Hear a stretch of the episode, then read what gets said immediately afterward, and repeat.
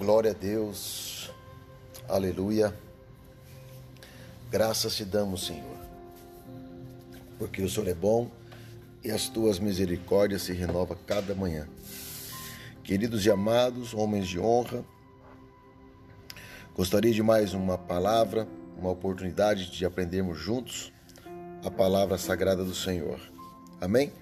Hoje nós vamos para o primeiro livro das Escrituras Sagradas, está em Gênesis, capítulo 3, versículo 4 e 5.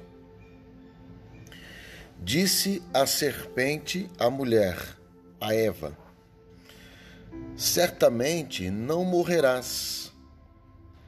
Deus sabe que no dia em que dele o fruto comerem, seus olhos se abrirão e vocês, como Deus, serão conhecedores do bem e do mal. Amém, queridos? É, em momentos atrás, Deus havia pedido para o seu filho, Adão, para que não comesse de uma das árvores. Poderia comer todos os frutos, menos um, que é da árvore do conhecimento do bem e do mal. A desobediência é um caminho para a ruína. Deixe Deus saber o que é bem e o que é mal para a sua vida.